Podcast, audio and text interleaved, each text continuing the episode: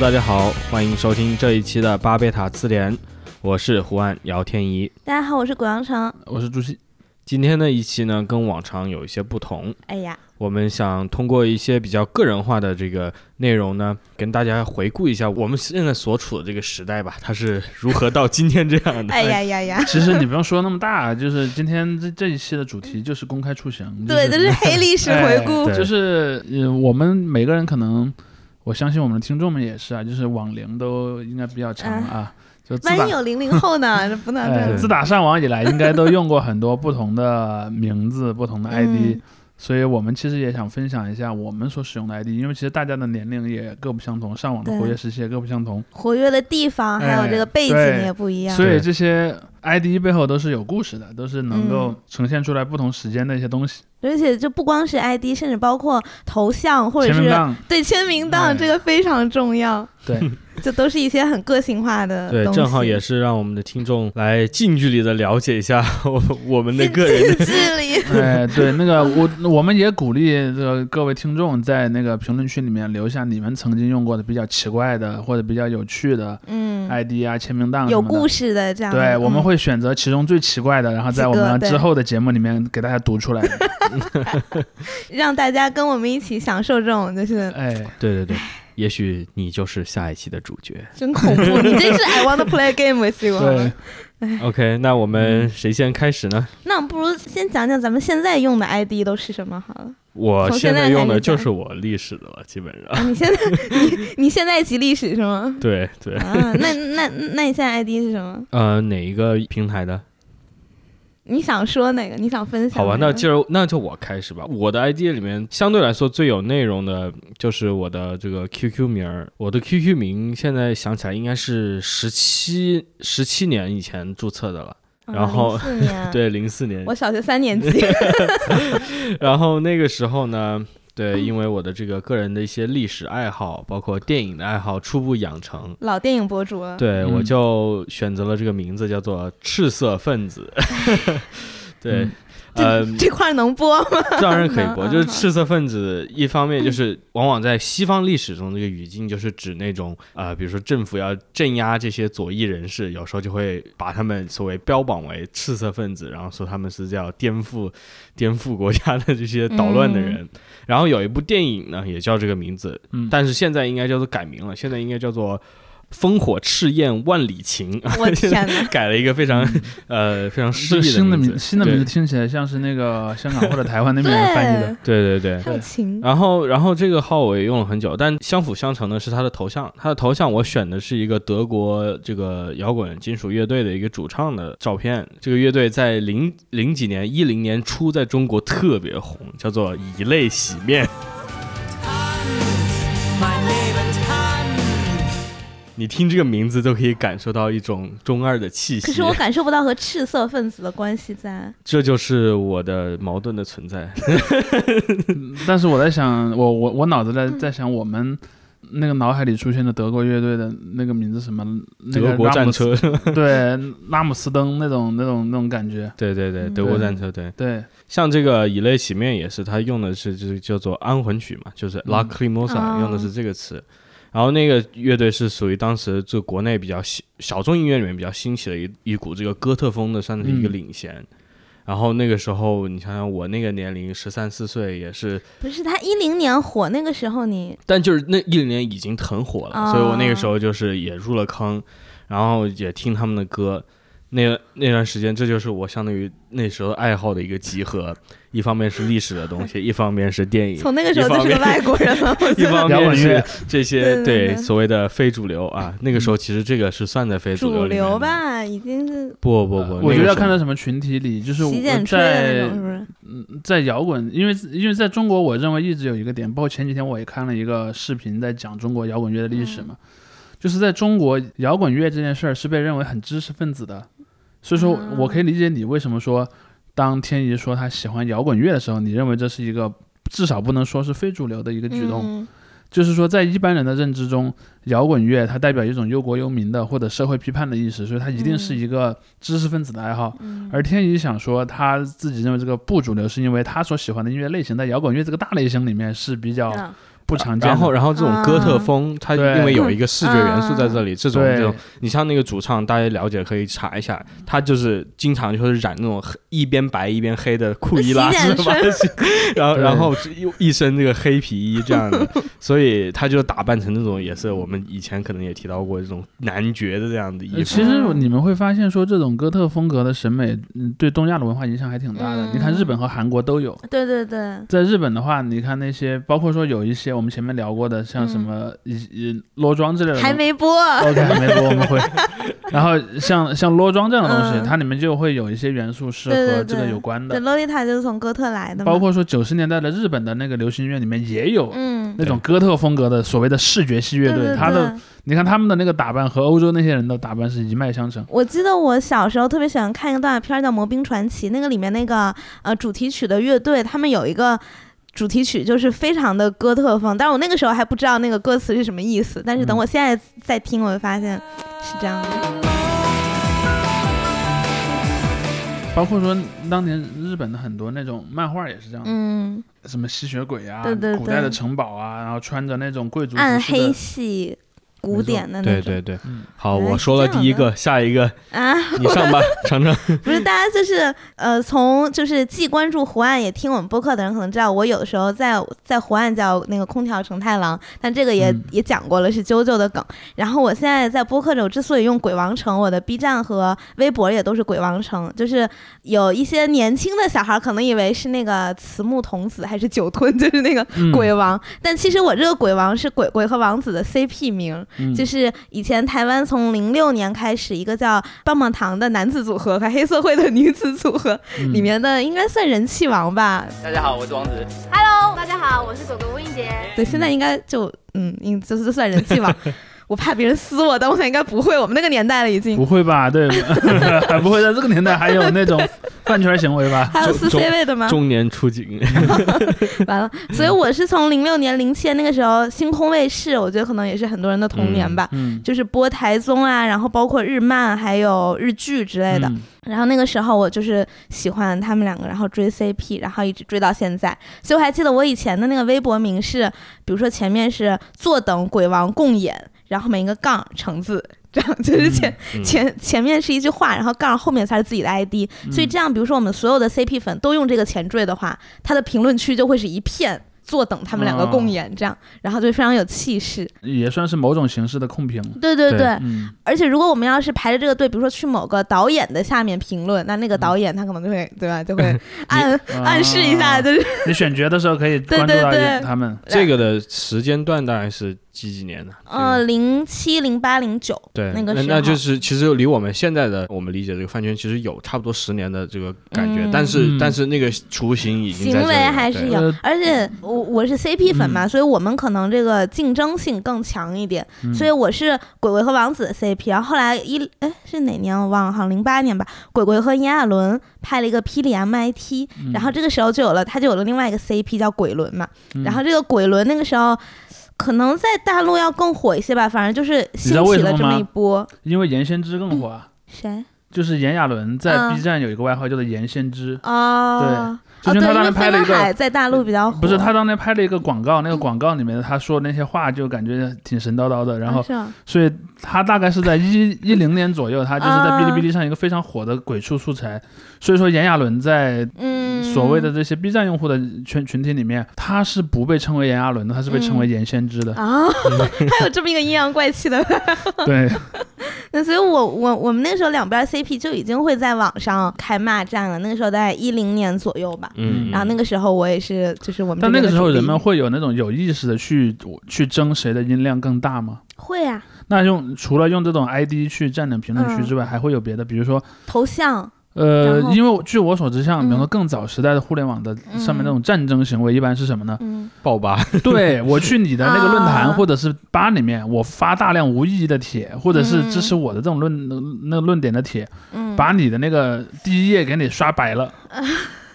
那我们好像没有，因为我们那个时候主要在微博了已经但是鬼王八和鬼轮八也一直是我们两个 CP 的一个主，那互相会爆吧吗？好像没有爆吧这种行为。我感觉可能是那个时候爆吧这个行为已经开始被禁了，对对。啊、有可能一就是在因为在那个个那个当年那个六九圣战的时候，因为爆吧这个行为非常的猖獗，嗯，所以后来那个百度也不得不出来管这个事情了。嗯对，也对。是在那之前，就是爆吧是被像类似于什么魔兽世界吧呀、李毅八这种这种吧研究出的一种战术。而且我感觉这个行为好像直男做的多。就是针对这个日因为因为韩的因为偶是这样的像团体的，因为首先就是直男群体扎堆儿的吧有几个类型，第一种是以体育为核心的，嗯就是什么足球、篮球的吧；嗯第二种是电子游戏，嗯，比如说什么英雄联盟或者是魔兽世界的吧。嗯然后这两种是最主要的直男扎堆儿的吧。嗯然后这些吧，比方说他们有些时候和其他吧之间有冲突的时候，他们的冲突往往是基于性别话语的争嗯冲突。比如说，他们最讨厌两种人嘛，一种就是不像女人的女人，嗯，李宇春，一种就是不像男人的男人，嗯就是日韩男团嘛。所以说他们出警往往是针对这些人出警，嗯，那么他们出警的手段就是爆吧，嗯，就是比如说我这个论坛的人去把你的论坛给冲到那个嗯。没有办法使用的程度嘛。哦，那我们还真的是没有这么对，所以我以以前一直在想一个问题，就是比如说像包括后来很多以女性为主体的圈子，比如说那些嗯某一个电视剧或者是电影儿里面的那些不同 CP 之间的粉丝，嗯他们之间不是经常会发生一些冲突嘛？嗯我感觉他们的冲突就不是以爆吧这样的形式来呈现的，嗯，他们的冲突往往就是在比如说我们去占评论区，对对对，我们在网上去贴大字报，对，对吧？像我记得有个印象很深的，就是那个当年在漫威电影宇宙里面的那个盾铁粉和盾东粉之间的一个剧烈的剧烈的冲突，嗯 然后以以至于后来有一部分的粉丝演化成了其他的粉丝群体，嗯。比如我宣布我退圈了，从此以后我不粉这个了。嗯。但是我们这个共同体，比如说我们以前已经有了一些群组啊，有一些社会关系，嗯，那我们集体去粉一个别的东西吧，嗯，所以就出现这样的一些情情况。嗯对，所以我我在移想。民是不呃，移民，这类似于一种移民，或者说嗯或者有点像什么呢？就像我前段时间在看一些那个中亚历史啊，就发现有个情况，比如说，就类似于像瓦瓦罕，就是在那个中亚的一个地方，当地的那个人起来造反，把君主推翻了。但是他们又觉得我们这个国家还是需要一个君主的，所以我们又从另一个贵族家族里面弄一个小孩来当我们的君主，有点像那种感觉，你知道吗？租借了一个，对，包括欧洲也发生过这种事儿嘛，对吧？那竹溪你有什么？呃，嗯我来讲一讲我我我我可能冲浪的时间比较久啊，所以我的那个我也用过蛮多 ID 的。从互联网开始就在冲了。对，就是因为在我其实我最早上网的时候，我我自己不注册号说话的，所以最早嗯我其实、对潜水。那个时候，其实大家都知道，在九九八年左右的时候，网上其实已经就那个时候有一种网名的美学风格，就是当你取网名的时候，你要符合网名这个东西的美学风格，就是取网名是有讲究的，嗯，你一定要取一些冷酷的，然后冷少是不是？带有一点优雅的感觉的网名，嗯你知道吧？所以在那个时候的网名最典型的就是当年的那个那个很有名的言情小说里面那个女主角的名字嘛，轻舞飞扬，嗯，这种名字就很符合当时的人们对网名这个形象的想象。然后包括说后来的什么那个一往情深，嗯然后就因为有也它里面会有很多那种谐音梗，嗯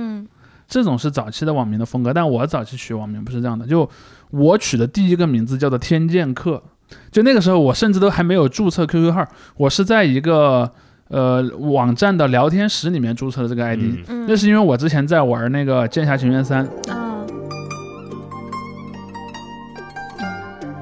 剑侠情缘三》里面有一个不太主要的角色叫这个名字，嗯，因为有些时候你注册一些比较主要的角色的名字，就会发现会知道，吗？会被对，所以我选择了一个不那么主要的角色的那个、那个 ID。其实这也是另一个点，嗯就是你会发现有很多人取 ID，他的名字会从一些当时流行的对对对对东西里面来，对，而这些东西哎，往这些东西往往又是什么？比如说武侠，那个时候武侠可流行了。就会有很多人取一些和什么金庸、古龙嗯这里面的一些角色的名字，比如说像阿飞，嗯，阿飞是一个特别常见的网名，在那个年代。当然，可能有些人为了防止重复，就会改成阿飞杠、啊，阿飞点儿，或者各种各样的东西。对，后面加数字，，对，或者后面加数字、加加一些东西，嗯包括说像什么小李飞刀，对吧？嗯，这种名字当年可流行了。小，鱼儿，哎，小鱼儿。花、无缺，花无缺这种名字非常多，而且那个也有一个点，就在我们那个时候上网的基本都是男的，啊，就女生非常少，所以你会看到男生起名字特别喜欢从这种武侠类的题材当中去取。而且我这里面还有一个双关梗，就是“天”和“剑客”这两个字，“sky” swordsman 这两个词都是以 s 打头的，嗯。这两个叠在一起就是 SS。就是那个德国党卫军的那个、那个缩写的打头。你们这算不算梗小鬼啊？呃，我们算 我们算那个年代的梗小鬼，你知道吧？就是我们这个人家金老爷子的梗。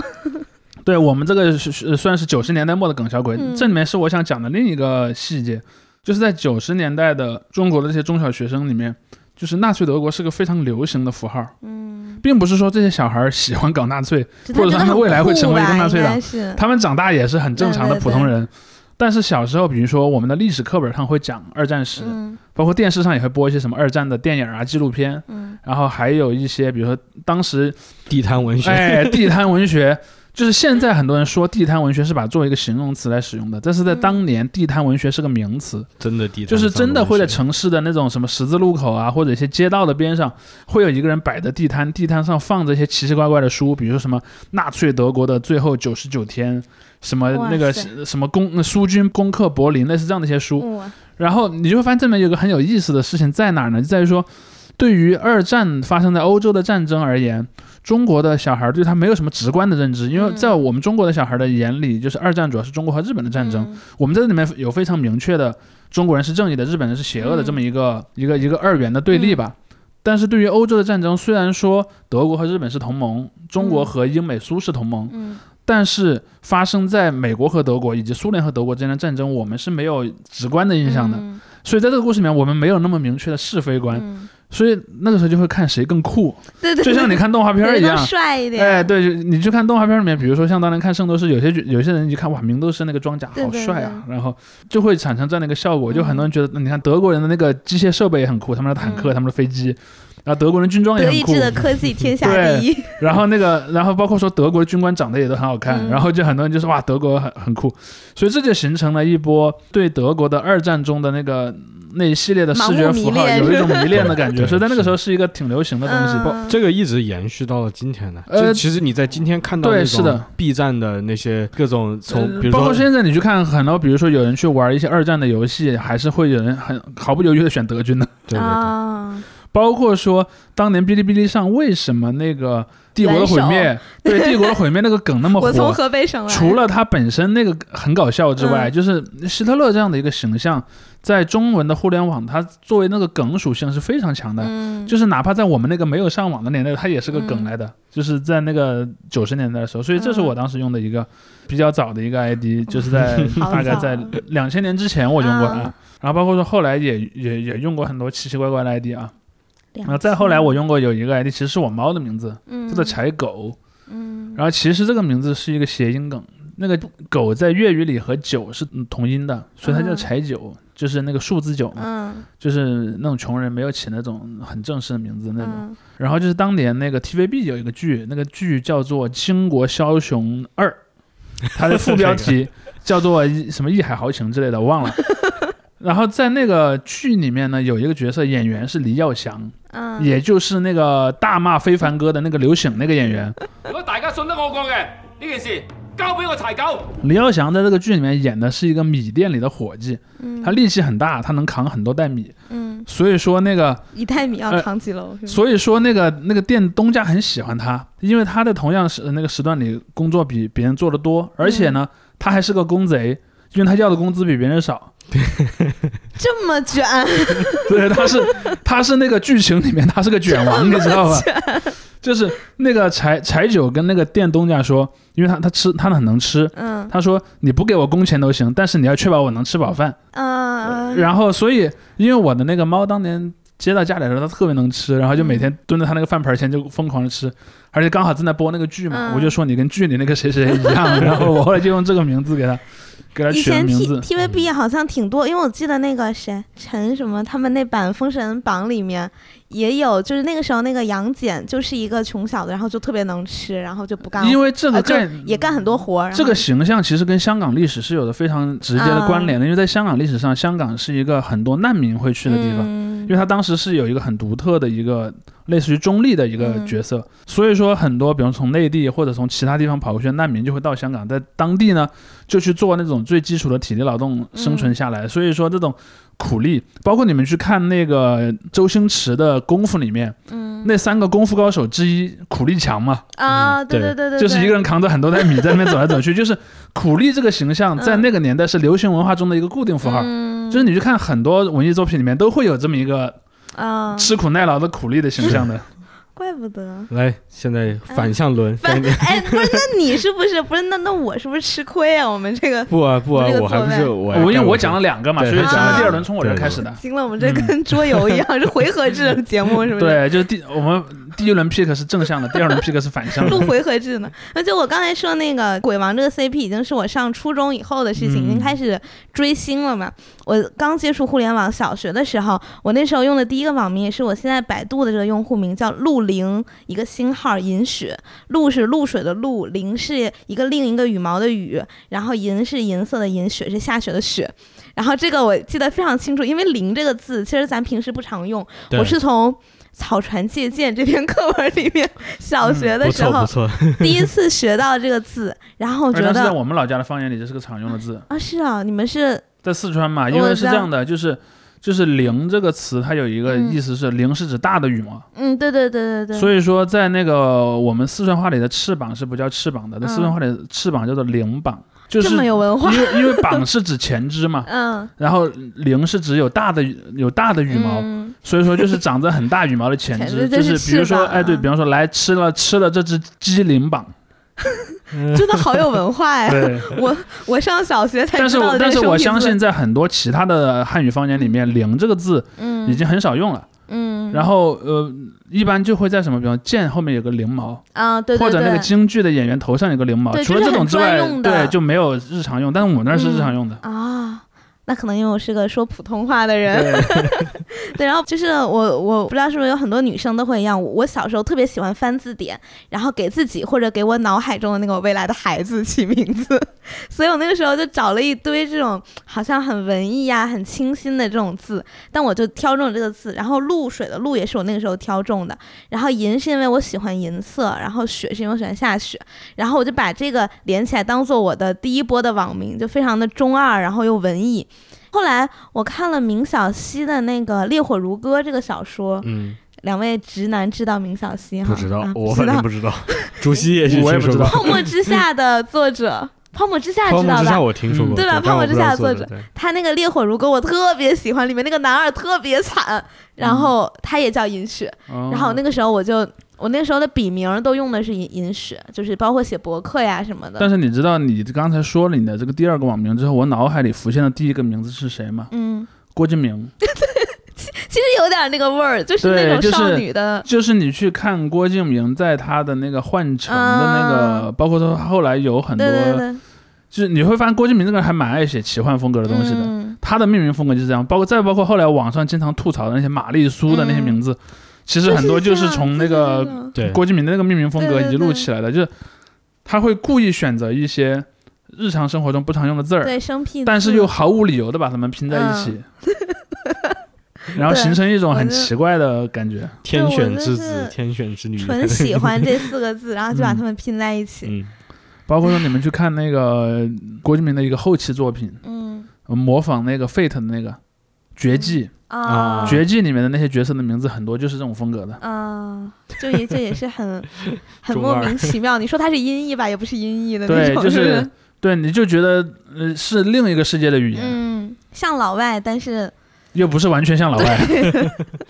哎 然后包括我那个时候，就是从初中喜欢呃台湾以后，我就开始认繁体字，写繁体字嘛。嗯，我那时候就觉得哇，这件事情好酷啊！我会嗯繁体字，你会写那个忧郁的台湾乌龟吗？会，超会的。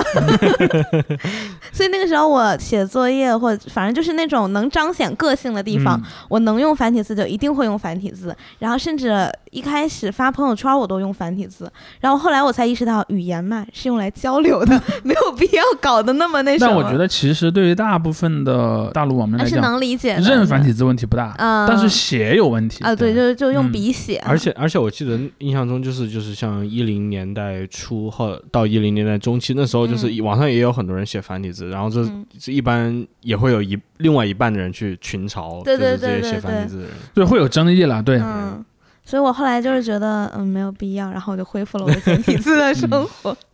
哎好，该你了。OK，既然又提到了这个直男爱好，呃，除了这个摇滚音乐之外，另外一个就是游戏。嗯，然后我，但是我玩那种网游玩的很少，就是像你不玩《剑侠情缘三》吗？《剑侠情缘三》我没玩过，我就《是剑侠情缘三》是个单机，但是后来他啊出过网络版，哦嗯，但是对因为我记得有那种可以和别人结情缘，那个是呃，那个就是他后来的网络版本了。他他是这样的，就是《剑侠情缘》的那个公司，他后来做了网络版。他第一个版本的时候，那个游戏的氛围还是很直男的，嗯，因为你知道《剑侠情缘》它就是一个按我们当时的说法，就叫叫做叫做武侠版本的 Diablo，啊，就是他的那个里面打架的那个 嗯暗黑破坏神对他的那个嗯包括整个游戏机制都是模仿暗黑破坏神的，嗯。但他只是把这个游戏的那个背景放在了一个嗯。武侠的背景下，嗯，包括是掉装备也是，比如说某某支什么什么的剑，类似那种。啊。都很像暗黑破坏神。但是后来他出那个网游版的时候，他第一版出的时候，他做了他有个很大的失误，就是他没能很好的应对外挂，哦，所以后来这个游戏就衰落了。衰落之后，后来那个公司又做了一个新版的《剑侠情缘》，嗯那个游戏后来就发生了一个非常有意思的现象，直到今天为止，我也认为是，呃，中国的这个网络游戏里面一个非常独特的存在，嗯。就是《剑侠情缘》后来的那个新版的网络版的用户大多大部分都是女生，我认识的都是在里面会比方说结情缘啦，包括说那那个在里面找会找 CP，嗯、一些好朋友，就这这里面是非常有意思的。就比方说当年在玩魔兽世界的时候，很多很多人都觉得，哎，这个游戏里面那个姑娘太少了。他们其实根本就不知道，在这个世界上有一个平行的这样的游戏，里面是女生占了绝大多数，然后其实没几个男生的。嗯，啊，总之呢，我不啊玩这个游戏好好好，不玩啊？呃，那个时候我是一二年注册的微博，然后那个时候刚刚上市的是那个《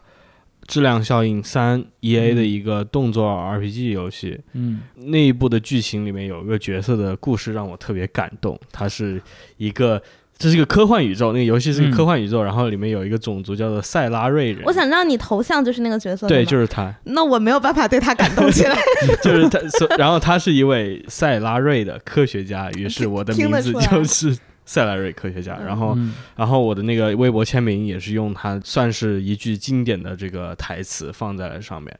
I am the very model of a scientist Solarian. I've studied species Turian, Asari, and Batarian. 我我在玩那个时候，但已经离其实真正比如说高中啊或者初中那时候大家一起聚在一起玩游戏的那个年代已经很久远了。这个时候嗯就基本上都是，即使玩网游在在线的，也都是自己在自己这个环境里面有。年你多大呀？我一二年我已经二十岁了。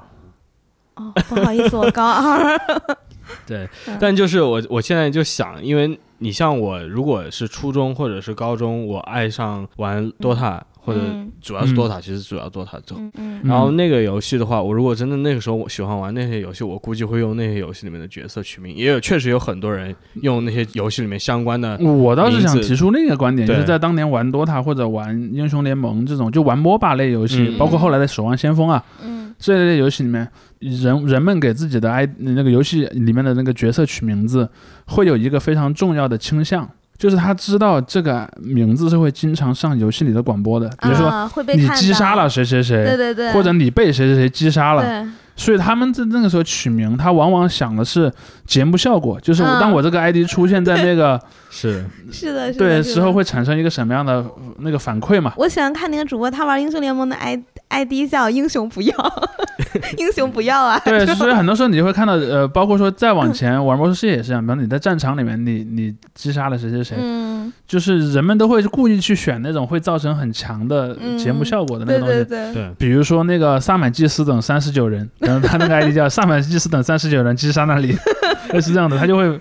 挺有对，就是他。他有一种你在说一句话的感觉，对就是你做一个行为等于你在公屏上发了一句话，对他们就会把这个因素考虑在内，然后包括你去看后来的像那个游戏直播这个领域啊，嗯，比如说你给主播打赏了一个很很很重要的礼物，主播会念你的 ID 嘛，对对吧？就像那个大大家可以去搜那个叫做呃芜湖大司马读啊玩家 ID 的视频，嗯那种视频都特别搞笑，就是你会发现那个。玩家们，因为他们知道这个系统是会有一些嗯不让你说脏话的这种机制的，嗯会把那种 ID 给你禁掉。嗯所以他们就故意用很多谐音或者是一些拆字的方法，嗯把他要表达的东西给放到里面，然后就会形成很多。但因为那个主播一般他是瞟一眼就读嘛，嗯他不会想清楚了再读，可能已经读到一半才知道，哦，原来这里面有一个很恶毒的。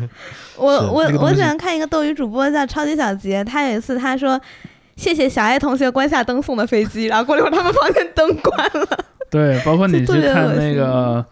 有嗯就像那个那个芜湖大司马里面那些，嗯就真的是太 那有些啊，太过分了。这脏的是吗？对就是啊，像那个什么，后来那个反恐精英，包括嗯在网游里面有一段时间，他那个管制也稍微松一些，有些人嗯就在里面起名字也会起特别脏的东西，然后他的头像也会放很非常可怕的东西，啊然后对他他有时候就是游戏结束或者是开场的时候，有有一般游戏结束他会放一个那个，比如说击杀最多的这样的一个嗯头像出来，对，然后就直接辣眼睛。还有就是贴图嘛，就在游戏地图上面嗯。你可以喷漆，嗯。然后他那段时间是就是没有管制，可以自己上传图片上去，嗯。所以就是任何这都是直男干的事儿吧？让我来呃性别攻击一下。对。呃，是的，因为在男生的群体里面就有一点，就是说他不觉得那个名字代表的是我，啊，他觉得代表的是我本人想向这个世界说的一个话，嗯，就是他对那个名字没有那么强的归属感。嗯比如说像有些呃，就有一种倾向，比如说当你在玩一个游戏的时候，有些人是会很认真的嗯。去给他那个捏捏脸，捏得很好看，然后因为有这这些人会觉得这个虚拟角色是我本人的一个投射，对嗯。我我希望我是那样的一个人，嗯。但是你会发现很多直男就不这样，拉满，什么都拉哎，满。什么都拉满，或者故意选个黑人，就 我对对对对对，我以前玩游戏，就如果可以自定义那个人物形象，我都选黑人的，为什么呀？就是我会选那个就是白胡子黑人，然后嗯因为那个因为一般来讲，很多喜欢美型的人他会选择那种黑胡子的白色的皮肤的人嘛，我就故意给他选一个镜像的，反色。对啊，反色，我选个黑色皮肤的白胡子的人，对哎然后我不知道这个也是稍微跑题一下，因为说到反恐精英，我不知道在中国这个游戏圈有没有这样一个行为，就是现在在海外应该稍微少一点，因为大家文明游戏不会这样做，但就那种射击游戏，这个应该是从这个光晕里面来的，嗯就是光晕的这个网络对战里面，你把对方打死之后，他会站到别人的那个尸体倒下那个脸的位置，然后往下不定不停的下蹲，下蹲起来，下蹲起来，这是什么行为？然后这个侮辱是吗？对这这个行为在在这个英英文世界用这个词叫做 tea bagging，然后指的是 指的是把这个男人的下体喂到别人嘴里，所以这样是一个对这种行为在在在中国以前，我记得有一个很呃有一个类似的行动吧，但可能没有那么强的那种和性有关的意味儿，但是它也有很强的侮辱的意味儿。大家都知道有一个很古老的游戏叫做《魔兽世界》嘛，《魔兽世界》这个游戏后来它遭。对遭遇到一个审核的危机，就是因为有那个游戏里面是你死了是可以捡尸体复活嘛，嗯。但是复活完之后，你原来死的那个位置就会出现一个骷髅，嗯。就是和你的那个种族的那个嗯体型对应的骷髅，嗯。然后会过好长一段时间才会消失。嗯。然后呢，后来那个可能审核部门觉得骷髅这个东西、嗯、太恐怖了，不太好，就迫使那个游戏的开发者就把所有在这种场合出现骷髅的那个场景就替换成了一个小坟包，啊一个小土堆上面插的一个小墓碑。跳舞了吗？不就对，所以在那以前，蹦迪啊，在那以前，比如说。呃，我把你杀了，我在野外蹲你尸体，我把你杀了，然后你捡了灵魂复活了，就有一个小骷髅，那个嗯骷髅其实也不太显眼，说实话，对啊，除非死了很多人在那儿，嗯一般的一个小骷髅也不太看得出来。嗯但是如果是在那个以后，我把你杀了，然后我收你尸体，那就会出现一个小坟头。比方说，我知道你在跑尸体，嗯，我就在那个坟头上跳舞。在那蹦迪，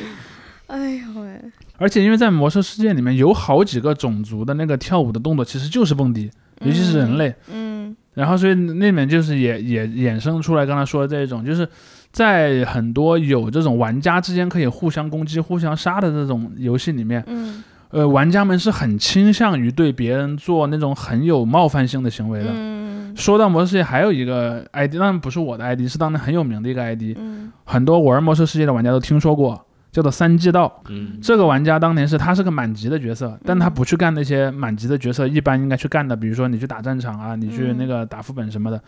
他就专门守在小号练级的地图上，一有小号来就把他们打死。炸鱼是不是？哎，炸鱼有点像后来所谓炸鱼这个概念。嗯然后这个 ID 叫做三季道，而且他是数年如一日的做这件事情。他他这么有空，对，然后后来他就呃他他后来就变成了一个文化符号，嗯，就是比如说你到后来直到现在为止，你有些时候还可以在网上的交流当中看到这样的句子，请停止你的三季道行为。以至于说到了后来，人们提到三季稻，想到的都不是那个嗯在海南种水稻一年种种三季，想到的就是这个专门去欺负小号的人。这这就是有就是有一些玩家会把他的 ID 变成他那种行为的嗯一个代称，现象。对天，真恐怖。包括说那个魔石经典还有一个很有名的 ID 叫 Leroy，Leroy Jenkins，嗯，Leroy Jenkins，Uh, All right, thumbs up. Ready, guys? Let's do this. Leroy Jenkins. Oh my god, he just ran in. 这个角色他最早的时候，他的那个嗯他的那个为人所知的就是他把队友害死了，对，就他没有仔细听那个我我们我们在上呃新媒体的课的时候，都把这个视频专门放了出来。对，它是一个非常经典的案例，就是当时比如说我们有十个或者十五个队友，我们一起要去打一个副本，嗯。因为有个副本，因为副本有个位置非常容易死，在那个黑石塔里面，那个它是等于是像我们录音这个房间的一个一样一样的一个房间，嗯。我们要穿过那个房间，嗯，但那个房间里面有很多龙的蛋。你只要一脚踩到某一个龙蛋，那个龙就会孵化出来，嗯，然后它还会把旁边别的龙也带出来。虽这然合理吗？虽然那些龙都很小，其实那个副本以后来的嗯标准来看也很弱了，嗯但是在那个游戏刚开发出来的时候，嗯时候那个龙龙蛋房间是非常难打的一个地方很容易灭团。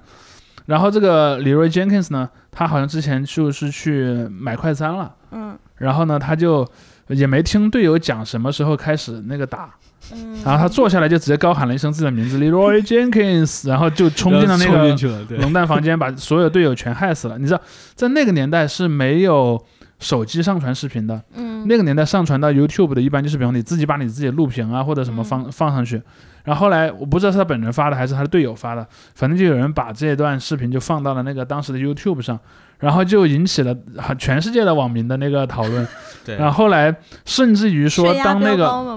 对你看那个视频，你就觉得血压很高，就是治疗你低血压就是每个人都会想到自己身边那个爱坑人的队友，你知道吧？PK，对，然后然后这个视频上传之后，后来嗯，就变成了 Leroy Jenkins 就成为了这样的那个行为的那个代称。嗯再到后来，暴雪开发卡牌游戏的时候，也把它做成张卡牌。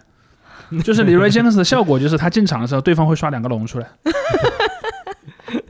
自带龙蛋了，是吧？对，自带龙蛋，所以这个就变成了说他把自己嗯演、演变成了一个鲁莽的象号征，对，嗯。OK，好。那那那你们上课的时候，老师怎么讲？我们就是把它作为一个相当于这种互联网发展的一个重要的时刻嘛，就是对，这是相当于魔兽世界在世界范围内出圈的一个事对件。是啊，对，因为就是有一天，比如说 YouTube 上面突然就出现了那么多 Leroy Jenkins，就是这什么意思？然后而且还会有很多人就喊着 Leroy Jenkins，就是你喊这句话，就意思是我马上要做一件很鲁莽的行为了。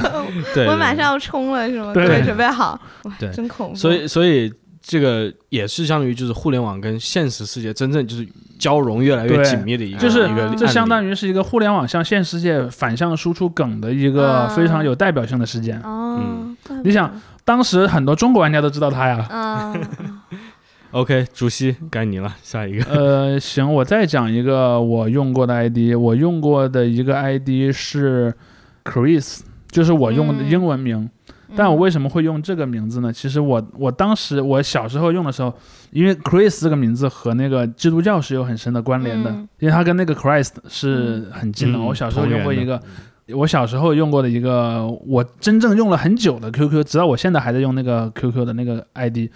就是把 Christ 就是救世主这个词的前半部分、和 Mephisto 的后半部分组成了一个新的词梅，菲斯托是什么？梅菲斯托魔鬼就是魔鬼啊，哦就是那个神曲，不不不是神曲，就是那个呃浮士德浮士德里面的那个魔鬼，哦就是他不是要和那个浮士德签一个出卖灵魂的条约嘛？？然后我就把这两个 ID 嗯这两个组合在一起，这个就是什么呢？这个就是典型的中二少年行为，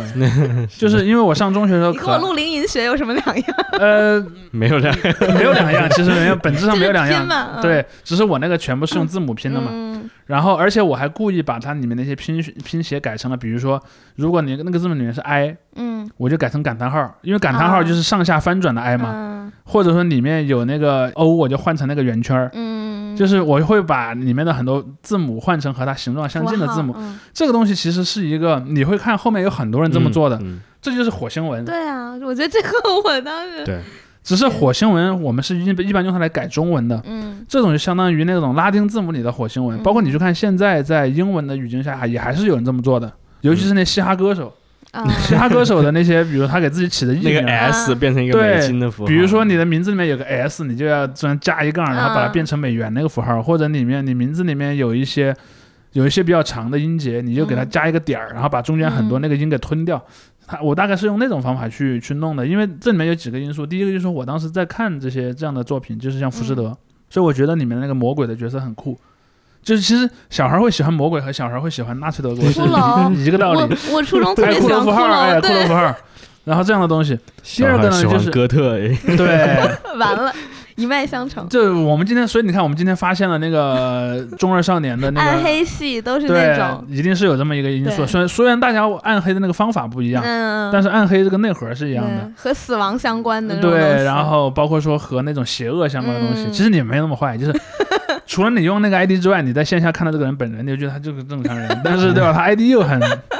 嗯又很那样，ID 与本人不符。ID 与本人不符，对。嗯对，然后第二个呢，就是我故意用了那种风格的，就是嗯算是叫做拉丁字母的火星文吧。嗯我选择这么做的原因，是因为当时我很喜欢一个乐队 Linkin Park。嗯，我听 Linkin Park 的第二张专辑，它每一首歌的名字都是这么写的。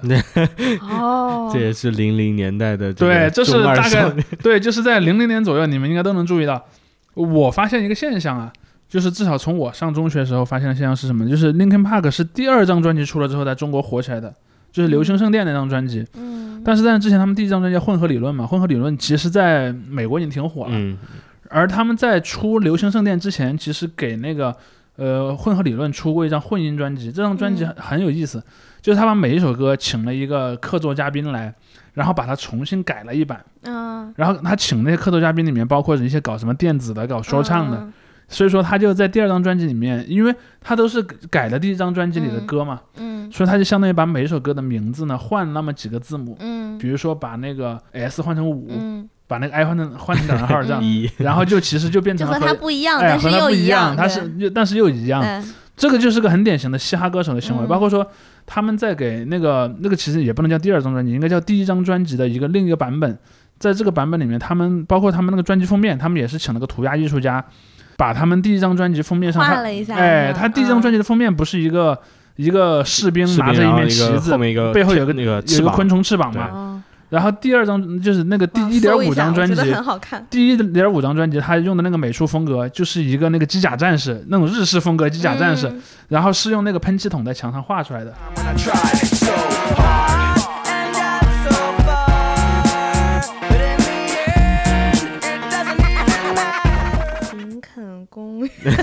对，然后第一张呃，然后这张专辑就是这个第一，我我称它为第一点五张专辑。这个专辑的名字叫做 Reanimation，就是意思就是说把它重置了一遍的那个那个那个意思，因为 animation 就是把它动画化嘛。嗯嗯，所以这个东西其实就是大我在可能零零几年的时候的一个很喜欢玩的梗。哦，看到了，对，所以他就会 他就会很很有那个年代的那种美国非主流风格，你知道吧？啊，这又说到我的老本行，就听金属音乐，因为那时候大家都，你老本行什么时候？你不电影博主吗？但是这我听那金金属音乐乐也更早，对，啊，那个就是那个时候上贴吧，你上那些什么所谓的金属吧、摇滚吧，嗯大家经常吵架，就是特别是金属吧，就说你们这些林肯公园，还有其他一系列乐队啊，有的嗯比如说我不知道你你这个怎么算金属呢？啊对，就是算不活结，还有马里安曼森这样的，就是你们怎么你们不是金属，你们是伪伪金属，因为他们这个类型在美国也叫做新金属，在美国那些金属党也会说新金属不是金属。因为因为嗯新金属其实吸收了很多像说唱啊、像电子的一些东西进去，然后有些人就会认为只有三大件儿的那种老派的八十年代的风格才叫金属。嗯对对对，所以老是会有一些奇怪的争执。然后我觉得那时候的金属贴吧就做几件事情：第一件，大家发盗版专辑；第二件，大家就是呃黑这些所谓的不是金属乐队的乐队；对，然后第三件事就是，哎，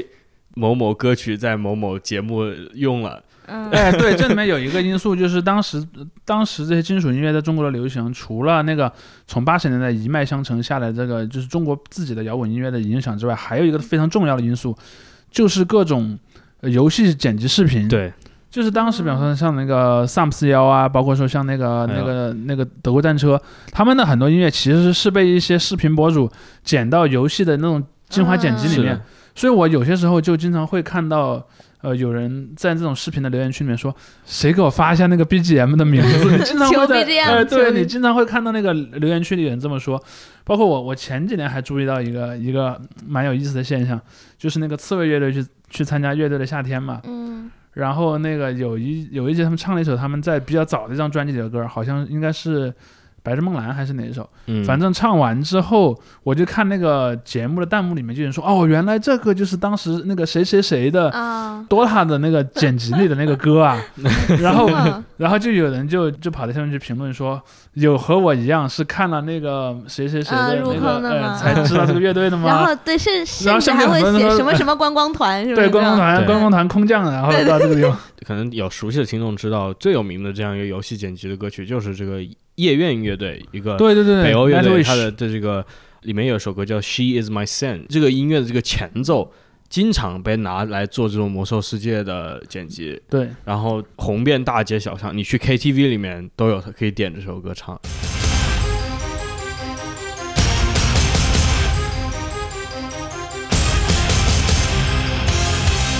对，因为你你因为一般来讲，中国的 KTV 里面是不太有什么北欧乐队的那种摇滚乐摇滚音乐给你点的。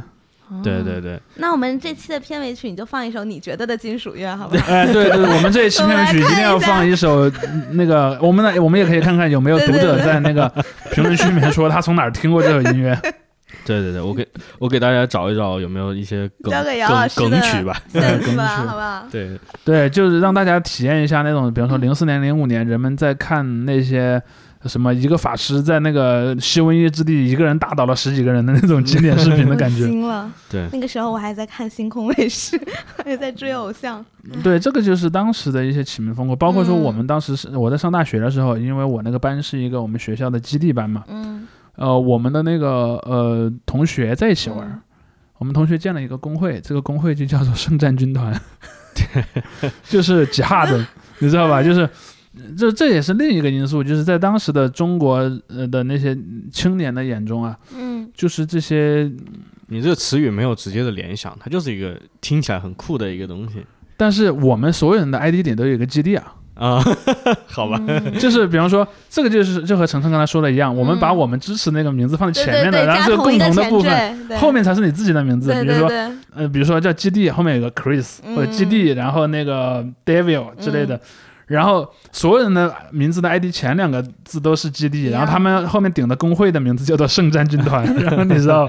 太好吧。恐怖了。对，就是呃这这个这里面也有一个因素，就是说。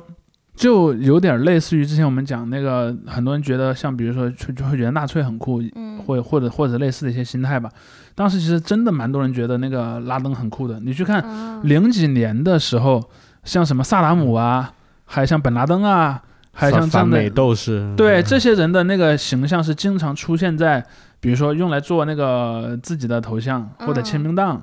呃，所以当时我们就可以看到，像类似于本拉登啊、萨达姆这样的形象，经常出现在一些表情包里面，嗯，或者出现在一些视频的素材里面。以前曾经有一个挺有名的视频博主，叫做胡歌，他剪过一个叫做《一个馒头引发的血案》，就是啊，讽刺无极的。哦，对我知道那个，他还剪过另一个视频，也很有名，叫做《乌龙山剿匪记》。这个其实也是模仿一个很经典的嗯那个老的剧嘛。但是在那个《乌龙山剿匪记》里面有一个反派角色，就叫做傻大木，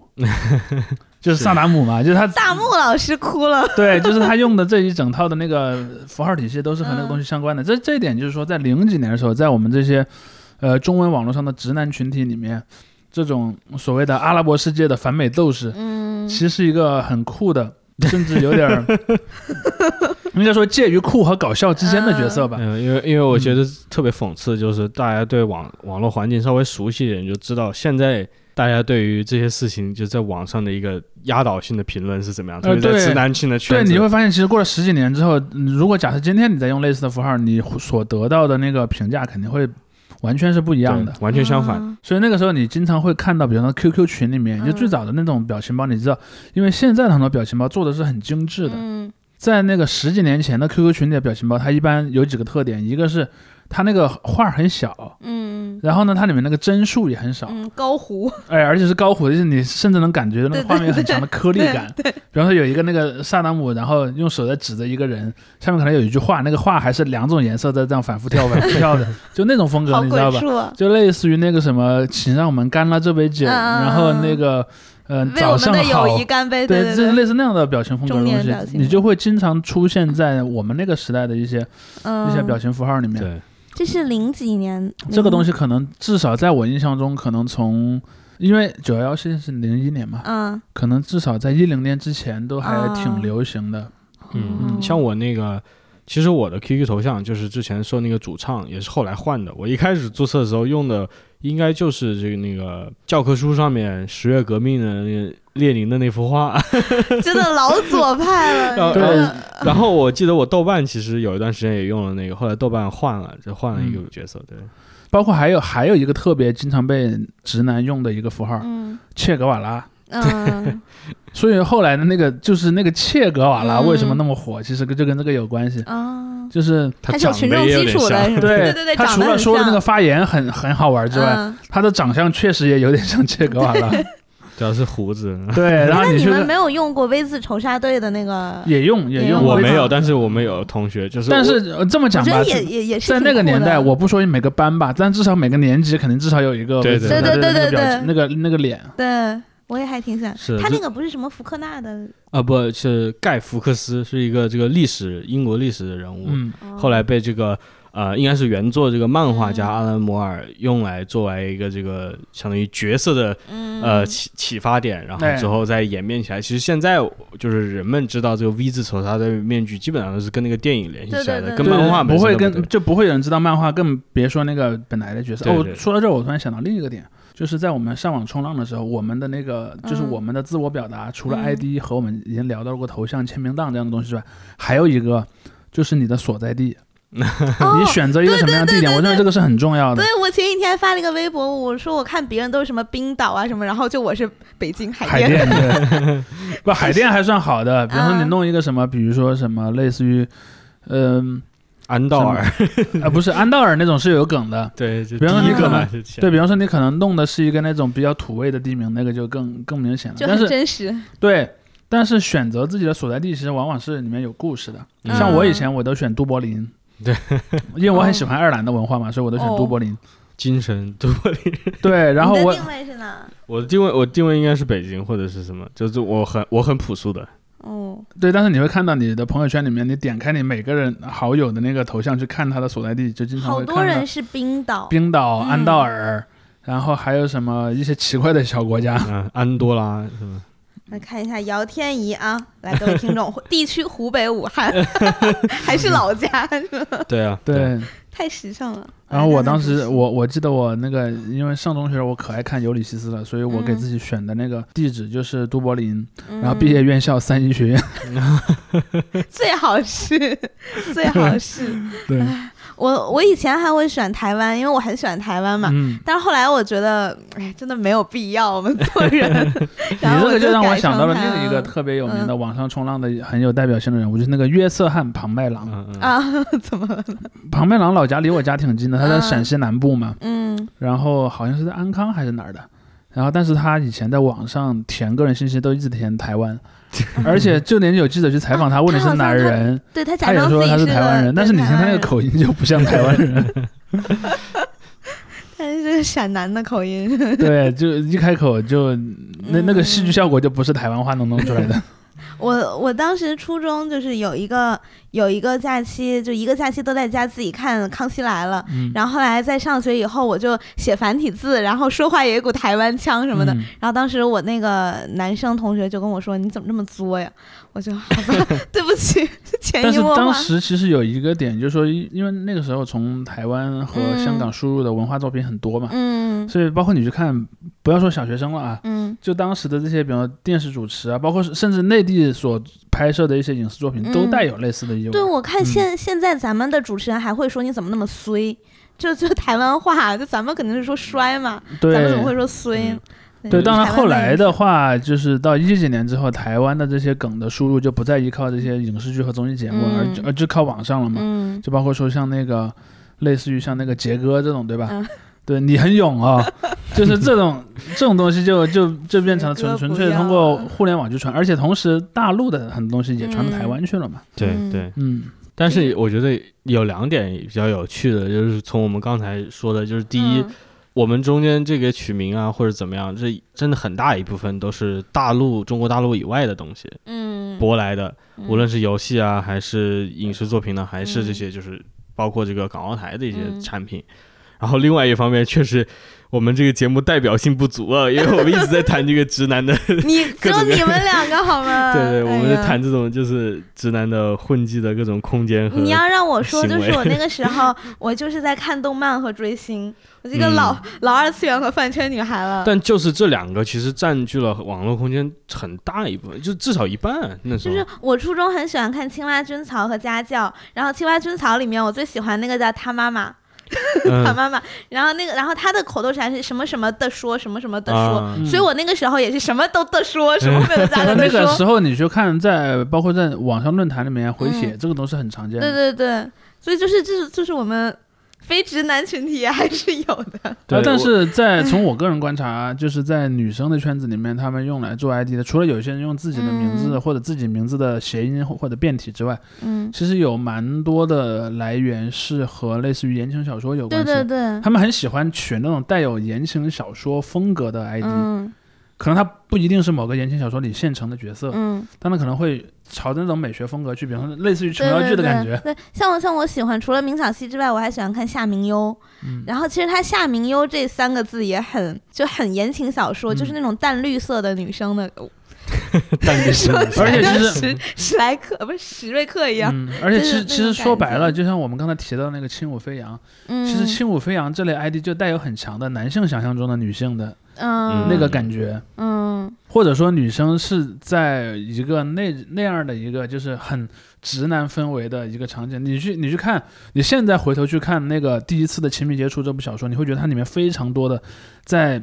那个性别的认知上很冒犯性的，对，嗯。比如说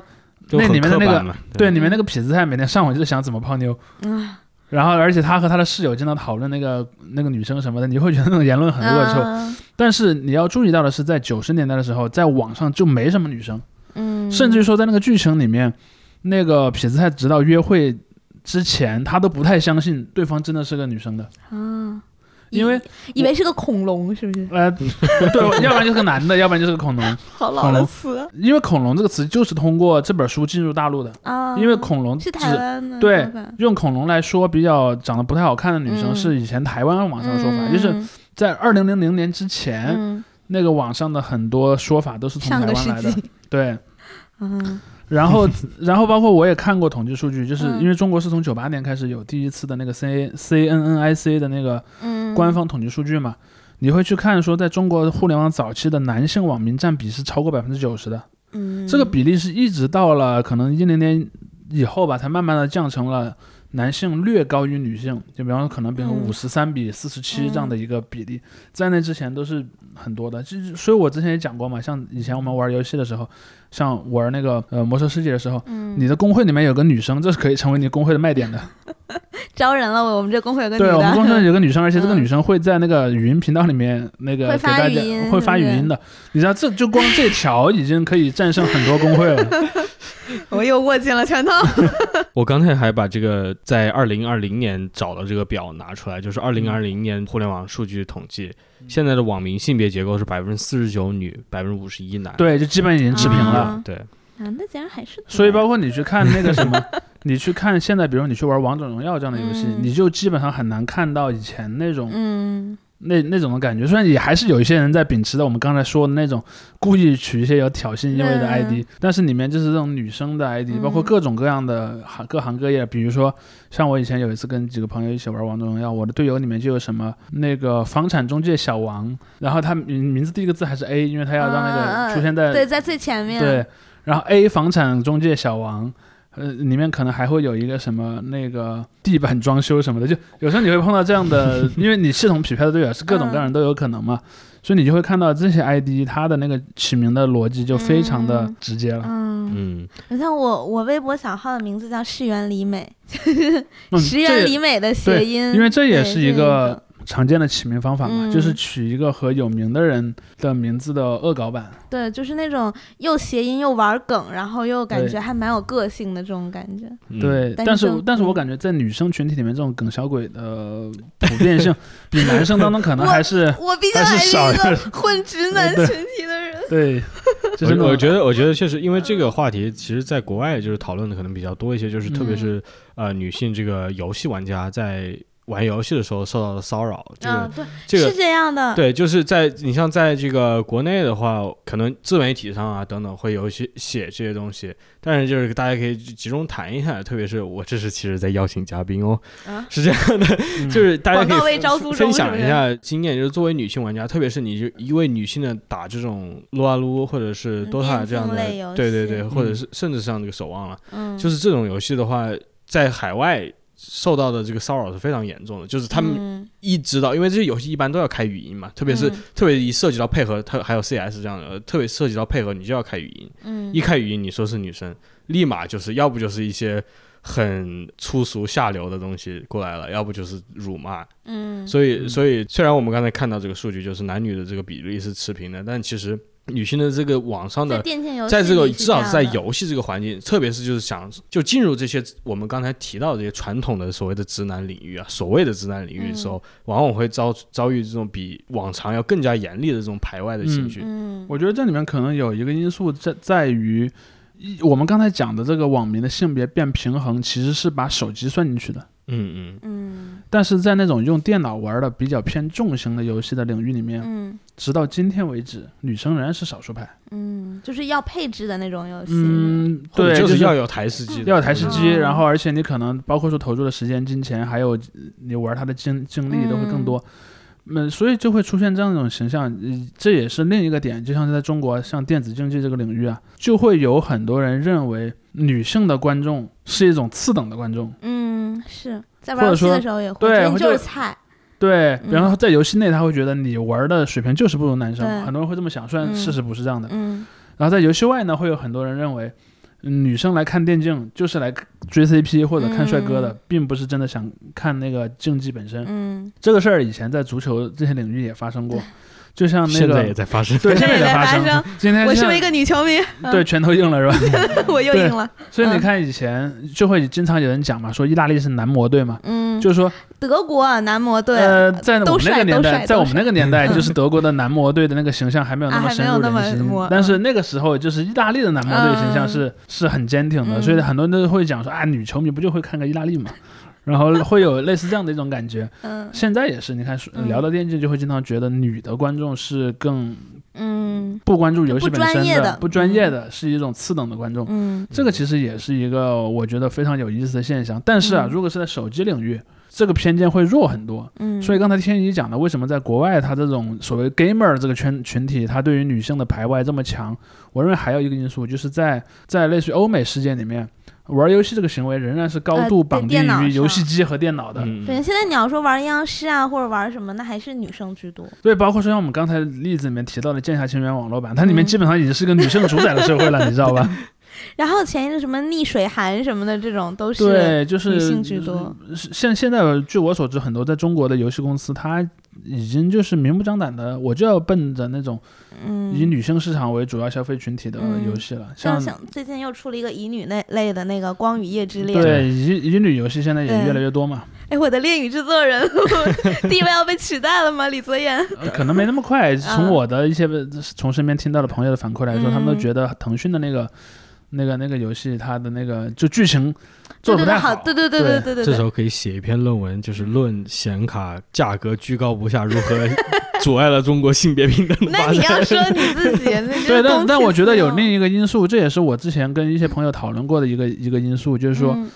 手机游戏和和主机游戏以及以及那个电脑游戏的本质区别在哪儿？消费是不是？我觉得还有另一重我们刚才没有聊到的空间，嗯就是对空间的支配权，对物理空间的支配权。嗯，就是当你在玩手机游戏的时候，你对物理空间支配权的要求是很低的。嗯，你一个人坐在一个懒人沙发上，嗯你就一块地砖那么大的面积，你就能形成一个你在玩手机游戏的空间。嗯而你要玩一个电脑游戏或者玩一个游戏机游戏的时候，嗯你需要一个房间的主导权。嗯。所以在传统上，你去看在中国，为什么很长时间以来，这种游戏机是要打着学习机的名义去弄的？嗯。因为客厅的主宰权在你的父母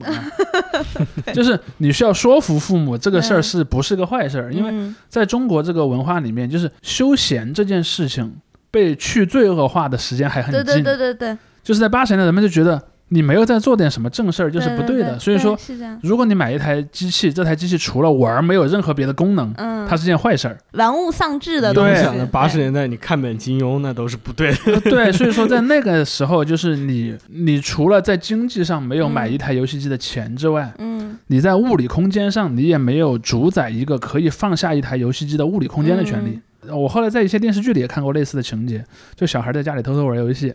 知道爸妈要回来了，就赶快关机，然后去、嗯去假装在读书。但爸爸爸回来可能，嗯，这个电视还热着呢，对对对然后你是不是 刚才在这玩游戏呢？对，就是这就是那个叫做物理空间的支配权。嗯所以在物理空间支配权上有两个问题，第一个就是成年人的支配权显然是高于小孩的，嗯然后另一点就是说，我想讲的一个点就是说，当中国在城市里以独生子女家庭为多了，嗯但是我认为在对于物理空间支配权上，男性普遍是要比女性高的。嗯，就如果假设有俩人住在一起的话，嗯我认为是会高一些的。所以男性可能更习惯于去买这样的设设施。嗯除了我们前面讲到的所有因素，比如说游戏都是为男性开发的游戏，然后他们的审美、他们的共同体是由男性建立的。除了这些因素之外，因为到了现在，从经济上或者从一些别的因素上，女性也完全可以负担类似的游戏的成本。嗯嗯，但是女性玩家进入这种空间的这个人数还是不多，嗯。我觉得是有这个因素在里面的，嗯。就是有一个所谓物理空间支配权的一个东西，这个东西是一个隐性的权利，这也是构成了，比方说很多研究青年文化的人，就是说为什么青年文化总会有一种反叛的意味，嗯。因为他们是不具有权利的人。嗯 比如说在家里面，你想看什么，嗯，你想玩什么，你 你得你得申请，对，嗯。就是你父母不给钱，你做不了你要做的事儿。对，然后父母不给你时间，你做不了你要做的事儿。所以说青年文化就像我们刚才讲的，我你会发现我们在我们年轻的时候，起 ID 选选头像、用签名档或者我们在网上从事的行为，都具有这样的一种要走暗黑路线。暗黑路线，就是这么来的呀。嗯，而且我觉得可能在咱们中国这个文化下，可能比同时代的其他一些欧美或者日本那样的国家要更严厉一点。嗯但是我认为我们这一代人再往下，可能就没那么严厉了。就像在欧美一样，比如说可能二战后第一代在那个所谓的黄金时代成长起来的人，他们小时候就是看着各种玩儿的东西长长大的。虽然可能他们那些二战前的父母还觉得他们有点不务正业，但他们不会觉得自己的子女不务正业。嗯对于中国也是一样的，比如说可能改革开放后出生的第一代人，他们小时候就玩这些东西，可能会被改革开放前出生的父母觉得不务正业，嗯但是他们不会觉得自己未来的小孩不务正业，他们可能会限制，嗯，但是不会禁止。所以我我想了想，我觉得我的兴趣爱好之一是看书，大概就是因为这件事情相比之下没有那么不务正业呃。，对，包括还是在看书的嘛？嗯我再讲一个细节，就是说为什么以前会有很多人去看耽美小说在中国？嗯这个除了那个耽美小说本身它有它独特的那个所谓的性嗯别的这个革命性在里面之外，嗯还有另一点，就是耽美小说容易逃脱那种这是一个恋爱小说的指控。啊，比如说，你看这书里连个女角色都没有，你怎么能说这是那种什么会导致人早恋的小说？它有这个因素。对，所以就是我们的很多文化上的实践是建立在我们和长辈之间的一种类似于，游击战争，我嗯称之为。嗯这在这种游击战争当中形成的，而这种游击战争又决定了我们的文化认同。嗯，话语权嘛，就是你对说耽耽美小说这个话语权不是长辈构建的嘛，他不知道那他不熟悉，他不懂。对，那我们在结尾要不要再一个人推荐一本最近看的书？嗯，可以啊，可以啊，来你先行，那我推 我推荐本推理小说，说说来，就是那个向泽沙呼的《心灵侦探》这本书，然后这本书非常有意思，它里面向泽沙呼这个人，他之前的作品什么《废墟上的少女侦探》是非常男性凝视的，我们都管他叫大白腿一二三，就那个女主就是漂亮，就是那种男性幻想中，然后这个主角这个男的就是想抱着他的大白腿，就这种啊，小说，所以我对这个小说就对他这个新作的《心灵侦探》没有抱什么期望，我觉得嗯也不过就是一个媚宅的作品而已。但是啊、欢迎大家去看，大家看完会发现你被打脸。嗯，好，没事。呃，那我来推荐一本吧，嗯就推荐我正在看还没看完的一本书。嗯，这本书的名字就叫做《神风特工队：樱花与民族主义》。哇，是一个旅美的日本学者写的，他其实分析的就是说，在日本就是在那个二战末期，日本的这种驾驶的什么鱼雷或者飞机嗯去对美国进行嗯自杀式袭击的这些军人的故事对嗯他这个书写的很有意思，因为他就讲了一个点，就是因为在我们经常会看到，在日本的文化当中，樱花嗯，是有它独特的象征性含义第一，它象征了日本这个族群本身；第二，它也象征了一种转瞬即逝。嗯，所以说，他就有一种英勇的感觉，嗯就是我虽然很快就会死去，但我会在死去之前，，嗯，对我会做出很伟大的事绽业。放一次，对，所以就会发现说，樱花其实跟日本的军国主义的思想之间有一个很深的关联。而这个本身是日本人的美国学者呢，就写了一本书来分析这个过程。这个是东西，我是我我是在微博上看到一个朋友推荐的，然后我又买来看了，然后我觉得也挺值得推荐给大家。嗯